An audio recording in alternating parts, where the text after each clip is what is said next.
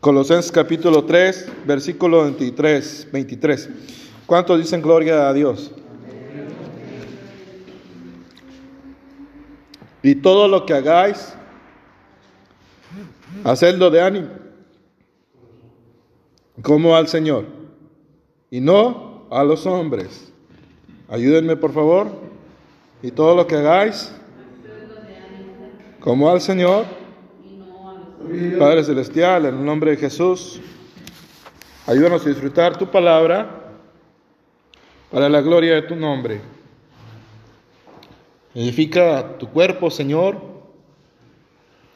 en el nombre de Jesús de Nazaret, y reprende todo obstáculo que quiera interrumpir tu bendición para nosotros, que estamos congregados en el nombre de Jesús de Nazaret y aquellos que nos van a escuchar, Señor, en esta transmisión que tú has permitido. Toda la gloria sea para ti. Honor, imperio, todo reconocimiento solo para ti. Padre Santo, en el nombre de Jesús. Amén.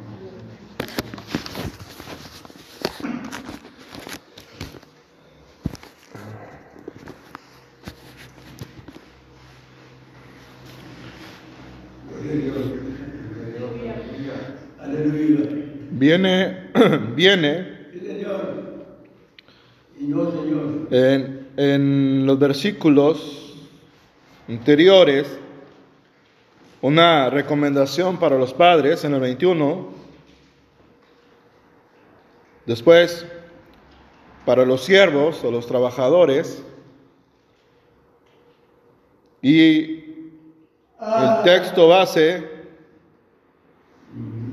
de lo que hoy vamos a tratar de recibir de Dios. Versículo 24.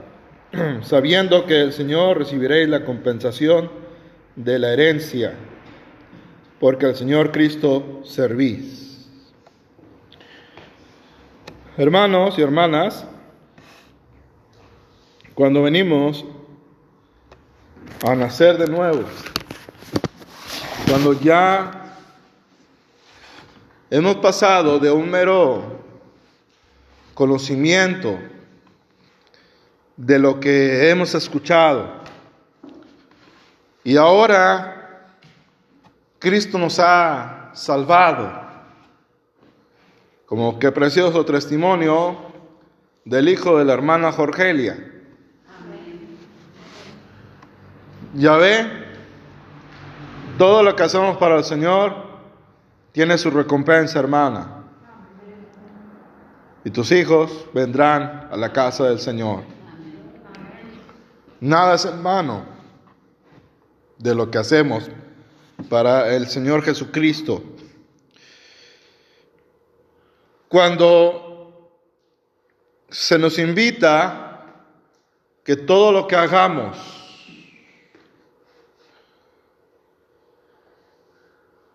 Nos está comentando el texto de la palabra del Señor en versículos iniciales de este capítulo 3. Primero, que obremos para lo eterno, que trabajemos para el Señor que pongamos nuestra mira o la base de nuestra vida en agradar al Señor. Y una de las recomendaciones que la palabra del Señor nos da es que situemos nuestros ojos en las cosas de arriba. El Señor Jesucristo nos enseñó diciendo, no hagáis tesoros en la tierra, donde el orín y el ladrón minan y hurtan. Y ahí vemos una característica de los que son ciudadanos del cielo. Ellas y ellos saben muy bien que lo que permanece es lo eterno. No estamos haciendo comentarios para justificar la falta de trabajo o de actividad de otros. La Biblia nos enseña respecto al tema laboral que debemos trabajar. En la obra, a los que somos llamados, en ambos,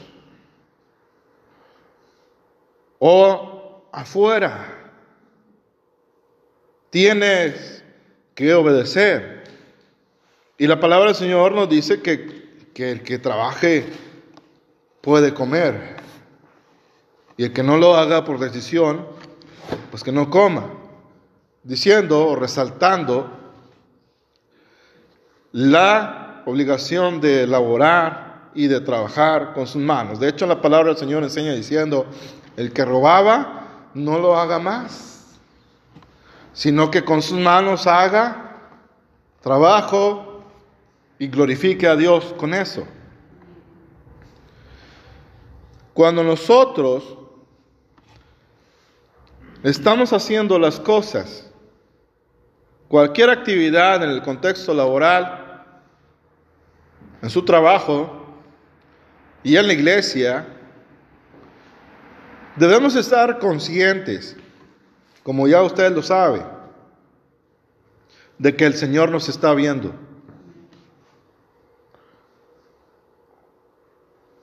Así es que usted y yo debemos hacer las cosas, las tareas de las escuelas, de los niños, que no les gusta mucho escuchar la palabra tarea, pero pues ni modo.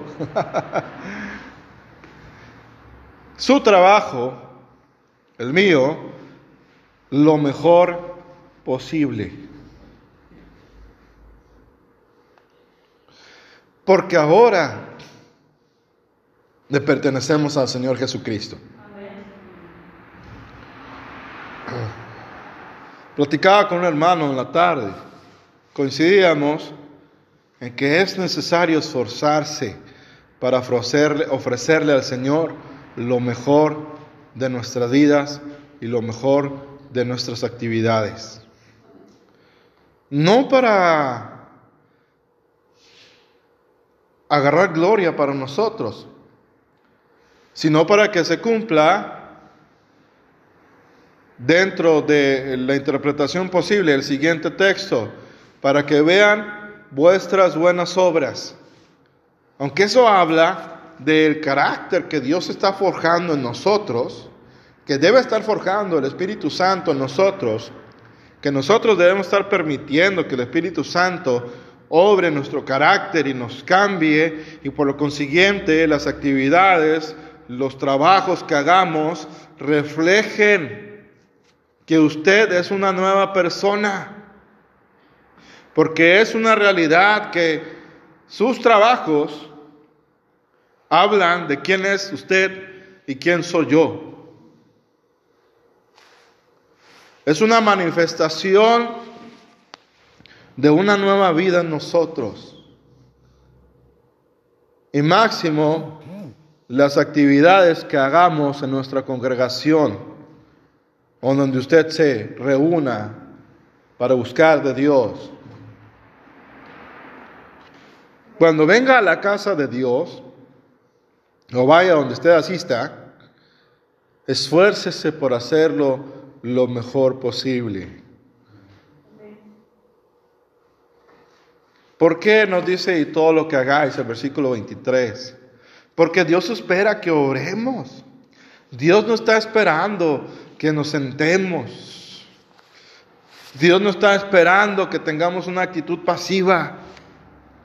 Dios está esperando que tengamos actividad, obviamente en su voluntad y lo que Él nos diga que hay que hacer, porque Él pone en nuestro corazón lo que tenemos que hacer en el cuerpo de Cristo según lo que nos toca, pero nosotros debemos estar dispuestos a hacer por el Señor sin que nos digan que tengamos que hacer determinada labor. Este es un mandamiento y todo lo que hagáis, como cuando está hablando la palabra del Señor diciendo, y cuando ayunéis y cuando oréis, esos, esos, esos versículos en, el Sermón del Monte, no nos está diciendo que son opciones, nos está diciendo que el Señor está esperando, en el ejemplo del ayuno, que lo hagamos. Y de la oración, que lo hagamos. Y así lo mismo, que todo lo que hagamos, lo hagamos como para el Señor. Bueno, ya vimos que el primer punto Dios está esperando que tú hagas por su obra y que testifiques con la obra de tus manos a los de afuera de una manera práctica que Cristo realmente está en ti y en mí. El segundo criterio de este versículo es como para el Señor. Ahora noten, no dice el Salvador, no dice el Padre, no dice el consejero admirable, no dice el Padre eterno, como lo vuelvo a redundar, perdón, sino que dice como para el Señor. Debes estar sintonizado para escuchar lo que Dios te va a pedir que hagas. Porque hemos escuchado durante toda nuestra vida cristiana que el Señor nos ha salvado para la gloria de su nombre. Y eso de la gloria de su nombre es para hacer obras de fe que Él ha anticipado para nosotros desde antes de la fundación del mundo. Cuando el Señor te salvó, te ha hecho una nueva criatura, Él ya destinó todo un plan de trabajo para que tú produzcas para Él.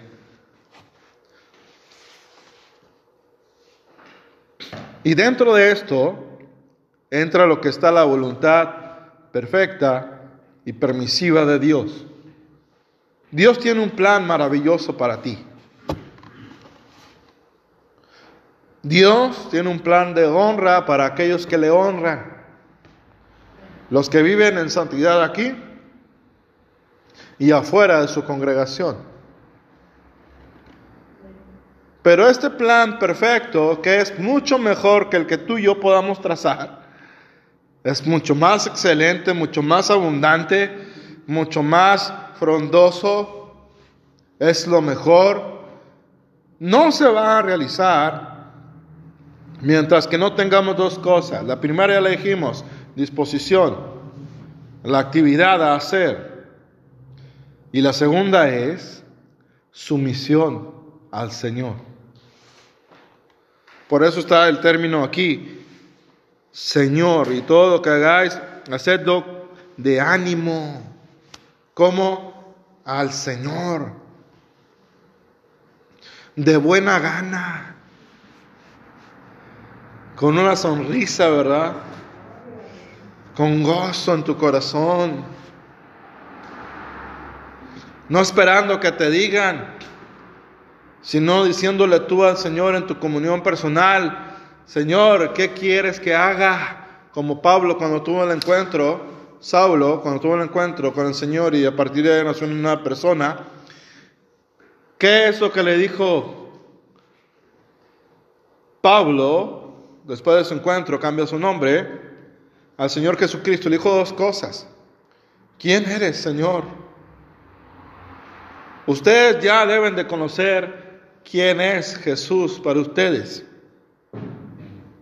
Porque acuérdense que el Señor Jesucristo cuestionó a sus discípulos una vez y les dijo, ¿quién dicen las personas que soy yo? ¿Se acuerdan? Y después el maestro los lleva donde quería, del conocimiento general, ¿a quién eres para ti? Y les dijo, ¿y ustedes? ¿Quién dicen que soy yo? ¿Se dan cuenta? El Señor después de estudiar su palabra, los judíos sabían quién era Dios, el que había abierto el mar rojo y demás, maravillas que están relatadas en su palabra, de ese conocimiento está demostrando el interés de que tú tengas una opinión o un concepto personal mejor, dicho, perdón, de quién es Él, producto de una experiencia con su persona. Que cuando digas, Jesucristo es mi Salvador, te nazca del fondo de tu corazón por una experiencia que tú tuviste con su palabra y que Él permitió que pasara en tu vida para que quedara grabado dentro de ti quién es Él para ti. Y hoy en día, y ha sido un problema a lo largo de la historia cristiana moderna, en esta etapa de la Odisea que vivimos en la iglesia, que las personas no quieren trabajar para Dios. Como si tuviéramos tanto tiempo, ¿verdad? Si Cristo ya viene en el rapto, ¿cuántos le están esperando? ¿O si quieren quedar a conocer al anticristo? Abelito, ¿te quieres quedar? ¿Quién se quiere quedar? Levanta su mano. Nadie, ¿verdad? ¿Quién se quiere irse con Cristo? La realidad del arrebatamiento nunca está de más en cualquier sermón, en cualquier canto, en esta etapa que vivimos. Es conveniente recordar cada vez que se pueda que el Rey ya viene por nosotros. Eso, es una sonrisa, ¿verdad? Que demuestra verdadera fe. Tengo fe, pastor, pero tengo hambre también. ¿Qué cree? Yo también. Hoy voy a predicar breve, una hora y media, nada más. La introducción, nada más. Vamos a Jesucristo. Bien, recapitulando.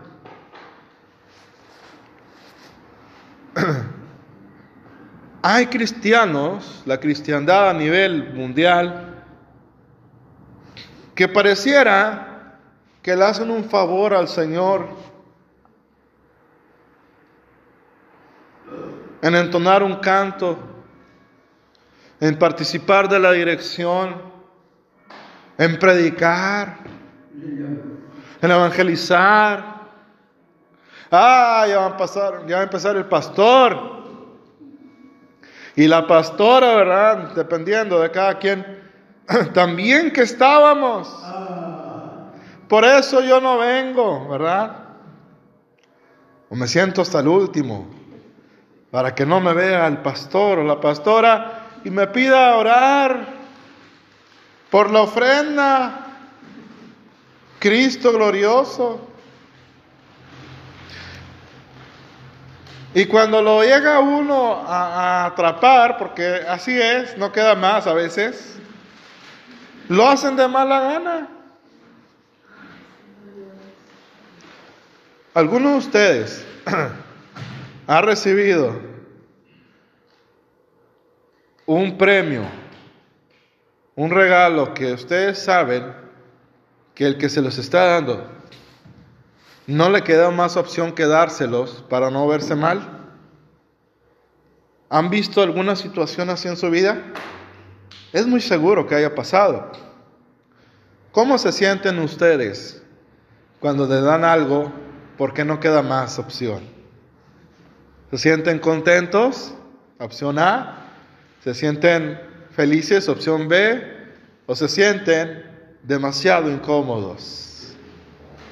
La última respuesta es lo que generalmente pasa.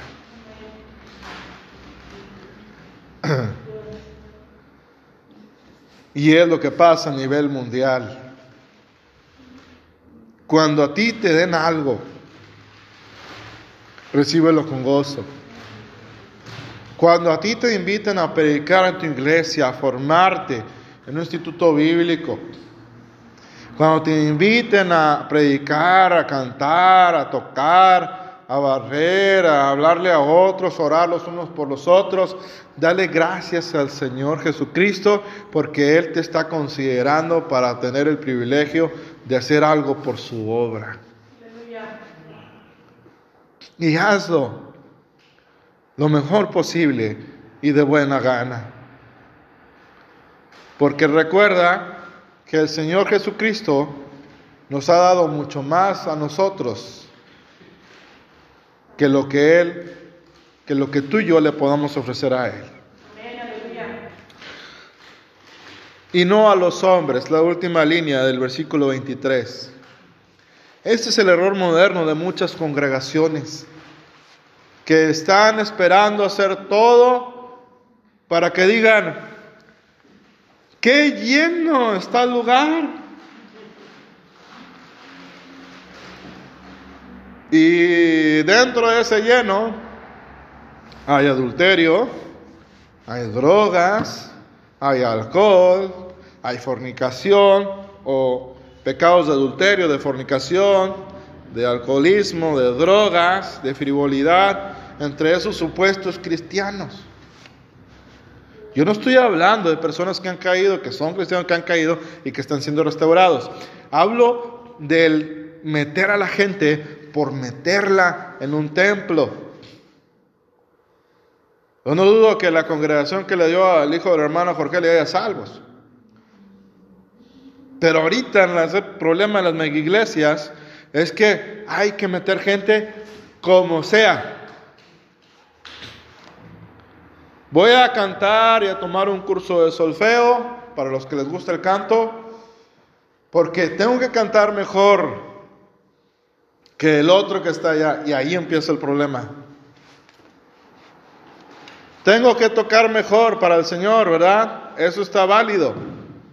Pero muchos piensan en tocar mejor que el otro para que vean qué buenos están los bendings que hago, ¿verdad? Los triplets y todas esas técnicas musicales. Y tengo que hacer esto mejor para el Señor, pero cuando el hecho, entre comillas, para el Señor, pero el hecho demuestra que lo están haciendo para ellos y ellas exaltarse. Y el mandato bíblico no es ese. No lo hagas para los hombres. Por supuesto que cuando estás cantando, estás tocando, te van a escuchar, claro está. No tiene nada de malo. Porque cantar es una forma de compartir la palabra de Dios.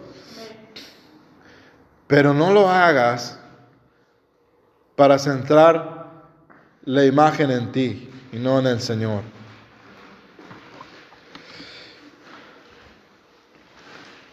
El versículo 24 nos da la explicación.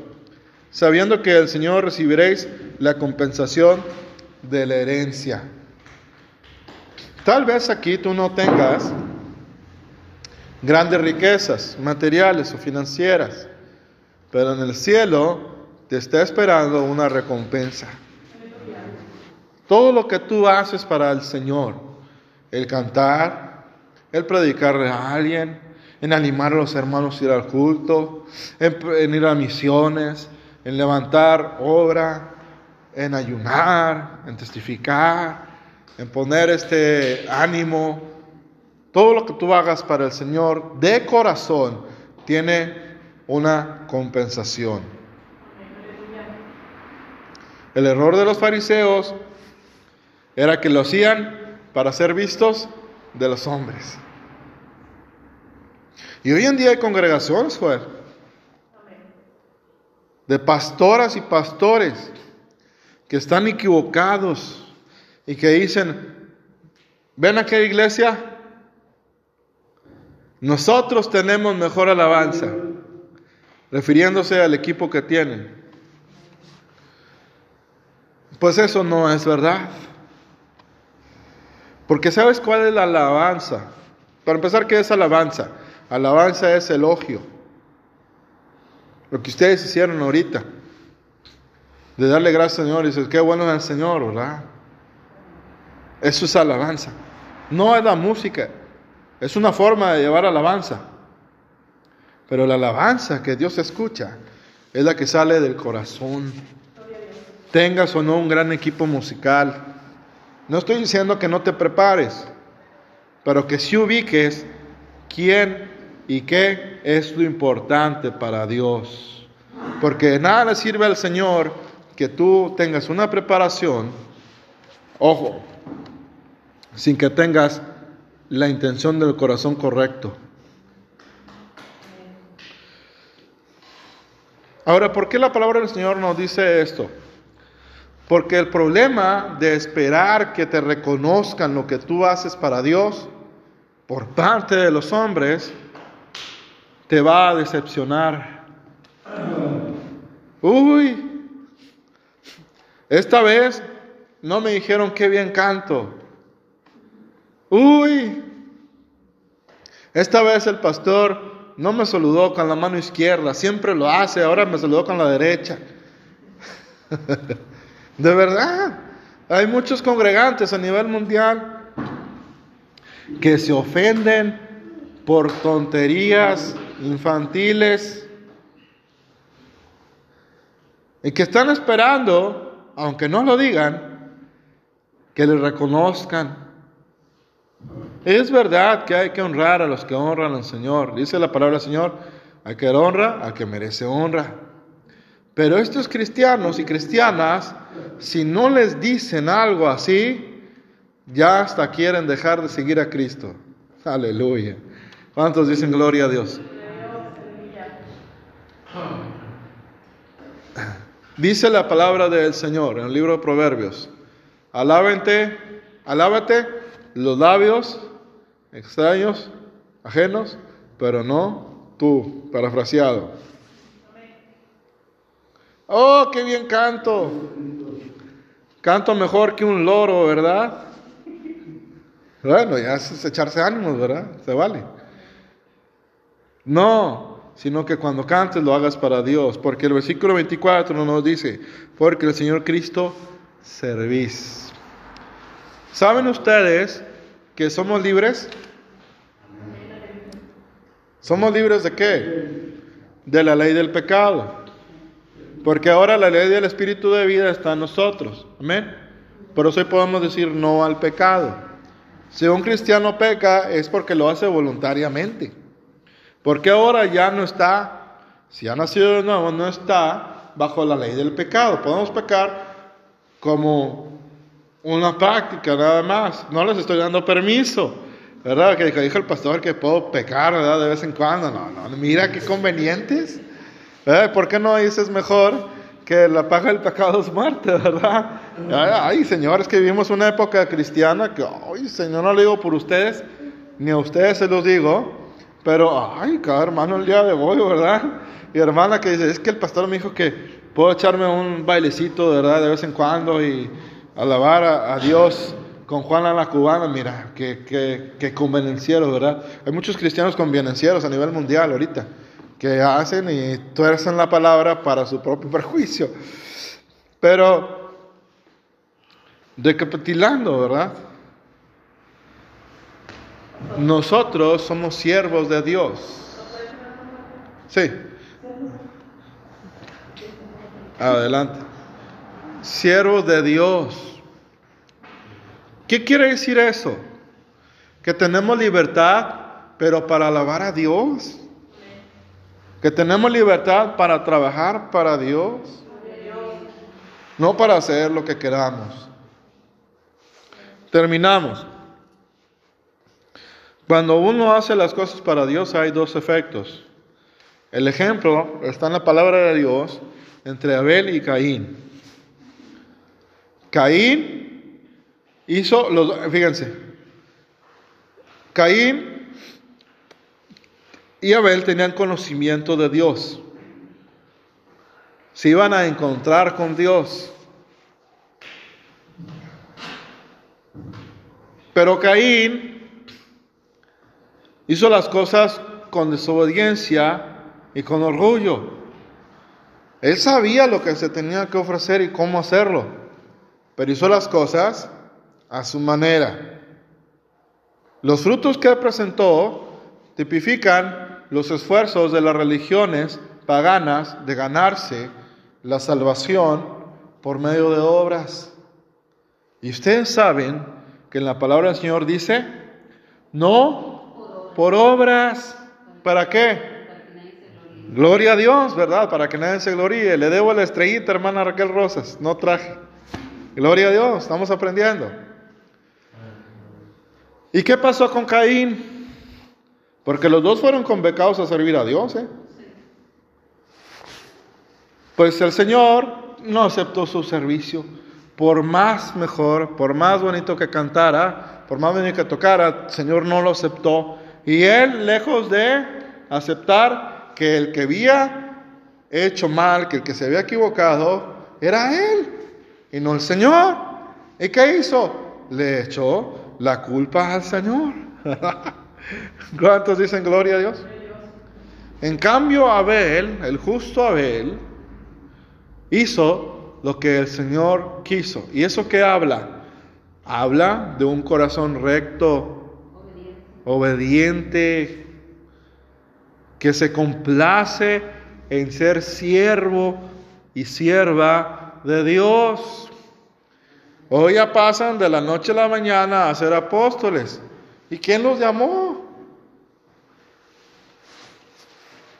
No se conforman con lo que Dios les ha llamado. A lo que Dios te llame es un privilegio y un honor. Así es que todo lo que hagamos, hagámoslo para el Señor. ¿Saben por qué? Una última razón bíblica. Porque Dios tiene emociones. se enoja, se entristece, se preocupa, se alegra, llora. Aleluya. ¿Cuántos sabían eso? En secreto llorará mi alma, dice la escritura, por, por el pecado de la gente, ¿verdad? Y él se siente contento, gozoso, cuando tú le ofreces con todo tu corazón tus acciones, no para ganar un favor, sino como gratitud de lo que Dios ha hecho en tu vida y de dónde te sacó el Señor de tus pecados y de los míos. Y eso, y eso es algo que a la iglesia moderna se ha olvidado. Ser agradecidos. con el Señor. Así es que de hoy en adelante renueva tu mente con la palabra de Dios y reenfoca que todo lo que haces es en el sentido intrínseco último para agradar a Dios. Y vamos a agradar a Dios orando. Padre Celestial, te damos gracias en el nombre santo de Jesús por tu palabra, por la salud, por tu dulce amor para nosotros. Ayúdanos a hacer todas las cosas, no por una competencia tonta, Señor, sino para compartir con amor, verdadero amor, para agradarte, para disfrutar el alabarte juntos para obedecer tu palabra. Te pedimos por esta semana nueva que va a empezar de trabajo, que tú en tu misericordia nos guardes de todo mal. A los que estamos aquí reunidos en tu nombre y a los hermanos que nos van a escuchar en esta transmisión. Tu gracia sea en sus vidas y con sus familias. Te rogamos que nos alimentes de tu palabra también entre semana. Protégenos de todo mal, guarda a los niños, a las niñas y a todos, Señor Jesucristo. Nos rendimos en ti, en cuerpo y en espíritu, para tu gloria. Guárdanos a salir de tu casa, en el nombre del Padre, del Hijo y del Espíritu Santo. Amén. La paz de Cristo sea con ustedes. Estamos despedidos. Dios los bendiga.